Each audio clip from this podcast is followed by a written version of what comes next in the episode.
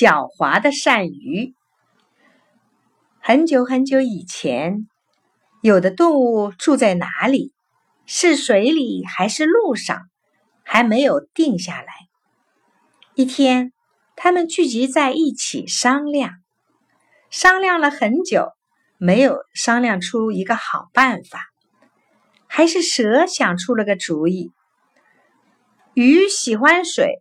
那就让鱼住在水里，我和青蛙住在陆地上的草丛里和水洞里，大家看看好不好？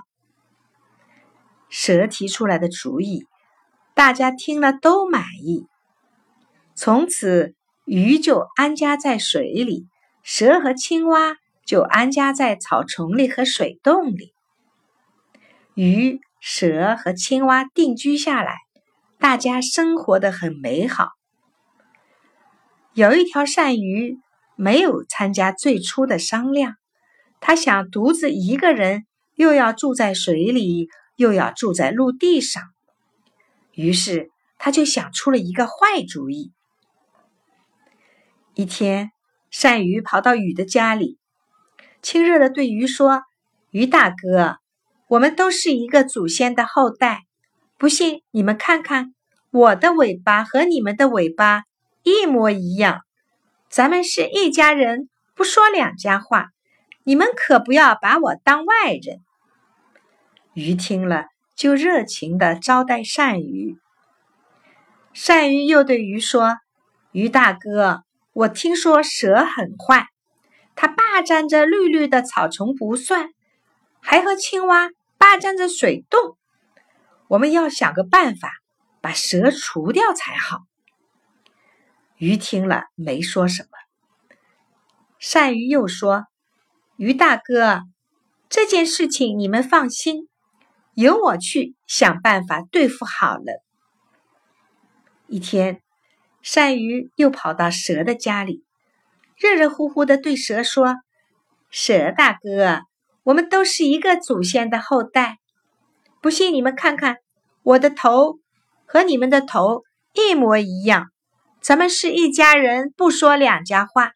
你们可不要把我当外人。蛇听了，就热情的招待鳝鱼。鳝鱼又对蛇说：“蛇大哥，我听说鱼坏极了。最初商议好的，他们住在水里，现在他们后悔了，说他们鱼多。”要把我们赶走，由他们来盘踞这绿绿的草地。蛇听了，有点半信半疑，没说什么。鳝鱼又说：“蛇大哥哥，这件事请你们放心，由我去想办法对付好了。”鳝鱼从中挑拨来挑拨去，他的这套把戏，慢慢的。被青蛙看破了，青蛙忙把鱼和蛇请来，对他们说：“鳝鱼是最狡猾的，它见了蛇就摇头，见了鱼就摆尾巴，我们可不要上它的当。”鱼和蛇一听，都明白过来，大家一起把狡猾的鳝鱼赶跑了。鳝鱼不能居住在陆地上。也不能居住在水里，他不敢再跟鱼和蛇见面，他只好躲在稻田里的烂泥底下了。